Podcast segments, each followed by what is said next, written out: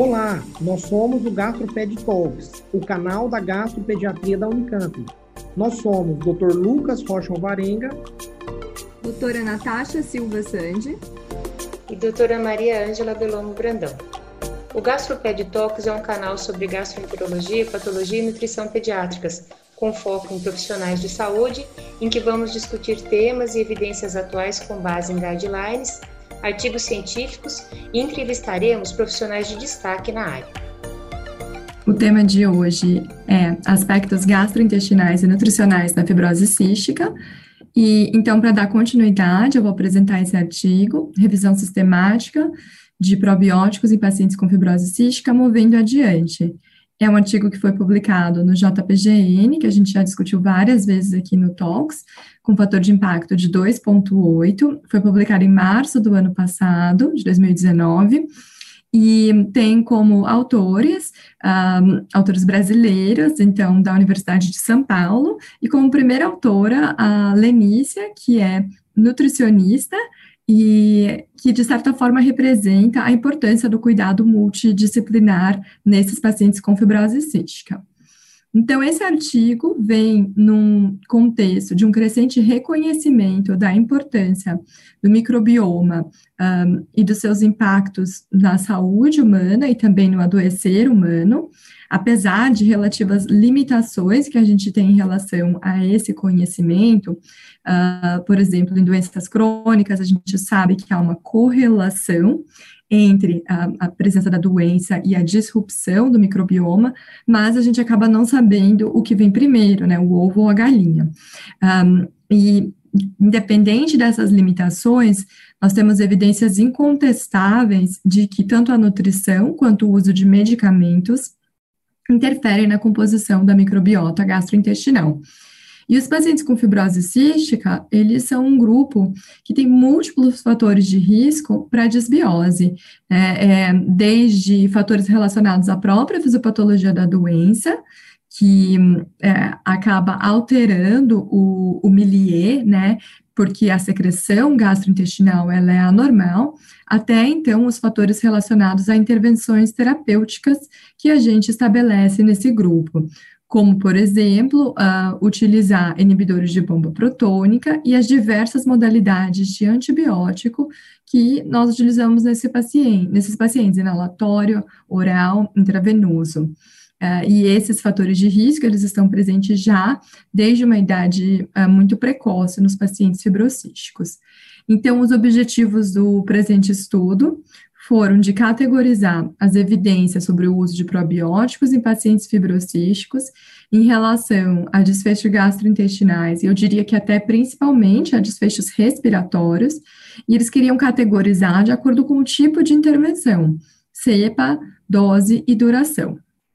Os métodos utilizados, então, incluíram as bases de dados PubMed, Embase, Lilacs, Cielo, Pedro, Web of Science e Cochrane, uh, incluindo as bases de registro de ensaios uh, controlados da Cochrane, e os estudos que foram incluídos para o propósito dessa revisão eram ensaios clínicos randomizados, controlados, com uso não apenas de probióticos, mas eles também objetivavam incluir pré-bióticos e simbióticos em pacientes com fibrose cística.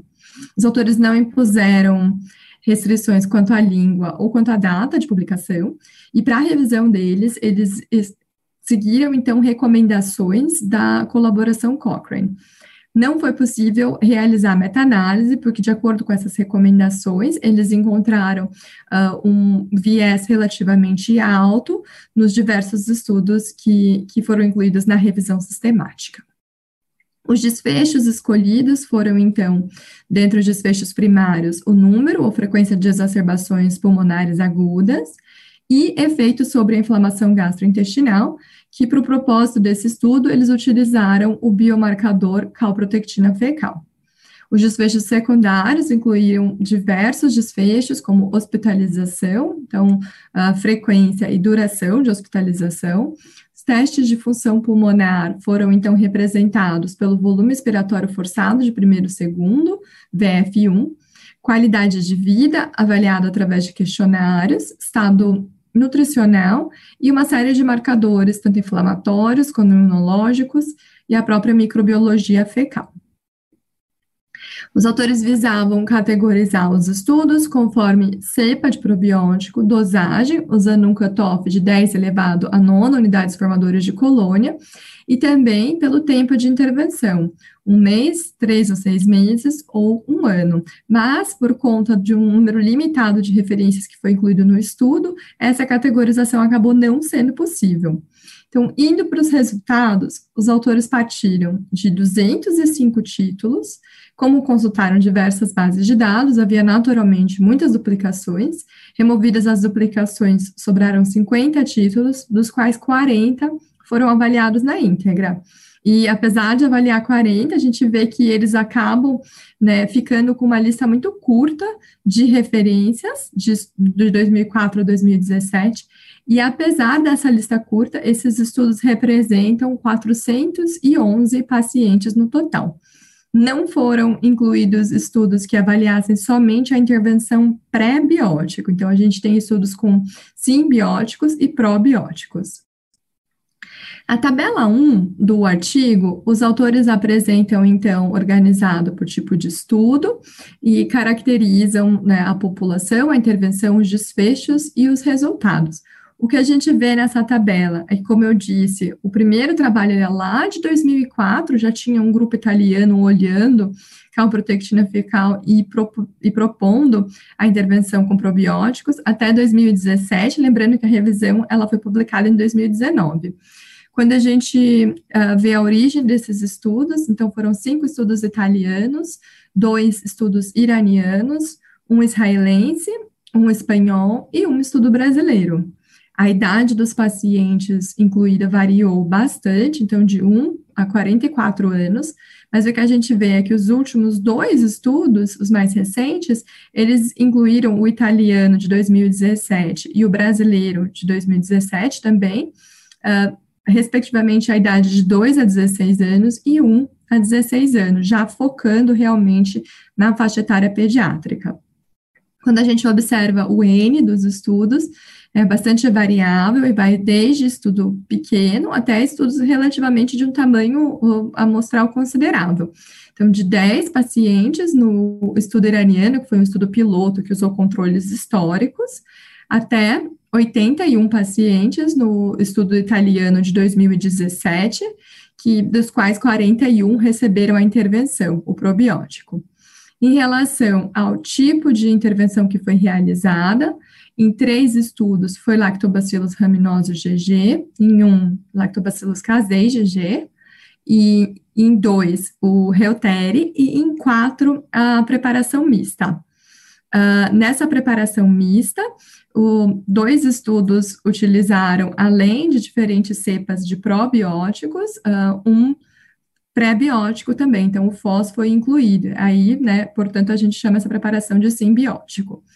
Quanto aos desfechos, já citei para vocês quais eram os desfechos uh, primários e secundários. Em relação aos desfechos primários, que eram a calprotectina e a exacerbação pulmonar, Cada um desses desfechos foi avaliado em cinco estudos. Um, os resultados foram, de certa forma, uh, positivos na maioria dos estudos, porém eu chamo a atenção que o estudo italiano de 2017, que foi também o estudo que seguiu pacientes por mais tempo, que seguiu pacientes por um ano, não teve desfechos, esse estudo não teve resultados estatisticamente significantes quanto à exacerbação pulmonar, quanto à internação hospitalar, VF1 e estado nutricional. E o estudo brasileiro, que também foi outro estudo grande, que incluiu 22 pacientes no grupo intervenção da preparação mista, avaliou uma série de marcadores inflamatórios, citocinas, um, também VF1 e estado nutricional, eles observaram redução de apenas três marcadores inflamatórios, os demais desfechos não foram significantes. Eu faltou a falar o tempo de intervenção, então variou de um mês a um ano, né? E como eu acabei citando, o maior estudo foi o estudo que também seguiu os pacientes por mais tempo, que é o estudo de Brucese de 2017. Então, tentando resumir, deglutir esses resultados, o que a gente observa é que, em relação aos desfechos primários, houve benefício estatisticamente significante com a intervenção em quatro de cinco estudos que avaliaram inflamação intestinal, representada pela calprotectina, e no mesmo número, quatro de cinco que avaliaram o número de exacerbações pulmonares. Outros desfechos avaliados, então, houve redução do óxido nítrico retal em dois estudos, estatisticamente significante só em um, uh, diminuição do número de hospitalizações em um estudo, melhora na qualidade de vida em dois estudos avaliados por questionários, e mudança da microbiota intestinal foi documentada em um estudo. Os autores realizam uma análise de viés seguindo aquele padrão da Cochrane Collaboration, que classifica os diferentes tipos de viés, seleção, detecção, de reportar e outros, uh, em risco baixo, risco não claro ou risco alto. E o que a gente vê na figura presente do artigo é que, infelizmente, em muitos desses estudos, uh, não era clara uh, o risco de viés nas mais diversas modalidades que foram avaliadas, sendo que em dois estudos um, houve um risco alto de viés, um deles por falta de cegamento dos pacientes e o outro na seleção, né, na alocação dos pacientes nos diferentes grupos. Outros pontos que são interessantes e que foram levantados pelos autores é que faltou homogeneidade na exposição a antibióticos. Então, foram desde estudos que, uh, não, que excluíram pacientes que receberam antibióticos sistêmicos, até estudos que aceitavam pacientes desde que tivessem um tempo de separação entre o horário da administração do antibiótico e o horário da administração do probiótico. Houve uma variação relativamente importante da calprotectina fecal, encontrada na fase pré-intervenção. Então, que variou desde uma mediana de 20 da calprotectina fecal pré-intervenção até chegando a 180, né, próximo de 200. E a redução da duração da hospitalização e os desfechos de estado nutricional foram negativos em todos os estudos em que esses desfechos foram avaliados. E aí nós chegamos na discussão, que os autores discutem muito bem, né, alguns pontos, e que, começando pelo fato de que é, é um, trata de uma população extremamente heterogênea, né, quando a gente fala de fibrose cística, nós temos pacientes com gravidade e apresentação clínica muito variável, mas Uh, houve significância no desfecho na maioria desses estudos. Além disso, esses desfechos são relevantes, né? E aí eu tiro a sardinha da gastro e puxo a sardinha para pneumo, porque eu diria que o desfecho respiratório provavelmente tem uma importância clínica muito maior do que o gastrointestinal, porque a gente sabe que reduzir frequência e número de exacerbação pulmonar potencialmente muda a história natural da doença, da fibrose cística. Enquanto que o desfecho gastrointestinal, não que ele seja desprezível de forma alguma, ele, ele é importante, né? E a, acredito que usar a calprotectina fecal e avaliar e documentar uma redução significante, de certa forma, é, mostra para a gente um, uma, uma coisa biológica, uma coisa palpável, né, de redução da inflamação intestinal subclínica que está presente nesses pacientes. Outro ponto importante é que é uma intervenção de relativo baixo custo, principalmente se comparada às outras terapias que atualmente a gente utiliza na fibrose cística e as terapias que estão né, sendo propostas mais recentemente. Um, quem me conhece sabe que eu sou uh, bastante cautelosa com discussão e prescrição de probióticos, né? Existe, sem dúvida, infelizmente, uma banalização do uso dessa modalidade terapêutica, mas aqui a gente está falando de uma população, como eu apontei no, no começo da discussão, com múltiplos fatores de risco para desbiose. Então, assim, tem um racional clínico e biológico importante, né? Os autores também pontuam que a idade da intervenção pode ser um ponto-chave, Lembrando que a microbiota ela não é estável até por volta dos três anos de idade, e o que os autores propõem é que nesse momento a gente foque em estudo, estudos com crianças maiores do que três anos de idade. Um, e eles ainda questionam se essa questão da idade poderia ser uma potencial explicação de por que os dois estudos mais recentes foram relativamente negativos. Quer dizer, o italiano foi completamente negativo, não teve significância para nenhum dos desfechos avaliados. Mas o estudo brasileiro, ele teve aí três marcadores inflamatórios, três citocinas que reduziram né, com a intervenção do probiótico, e esses foram os estudos que incluíram crianças mais jovens, como eu apontei uh, no momento dos resultados. Os autores uh, concluem como seria desesperar que os dados atualmente são insuficientes para conclusões categóricas, mas que essa é, sem dúvida, uma via terapêutica que deve ser explorada. E eles ainda são bastante generosos, apresentando na sua discussão um cálculo de tamanho amostral para futuros estudos e que, conforme as estimativas deles, baseado em frequência de exacerbação pulmonar, baseado nos valores de calprotectina fecal que foram descritos previamente, seria uh, de 64 pacientes para avaliar redução de exacerbação pulmonar e de 21 pacientes para avaliar redução de calprotectina.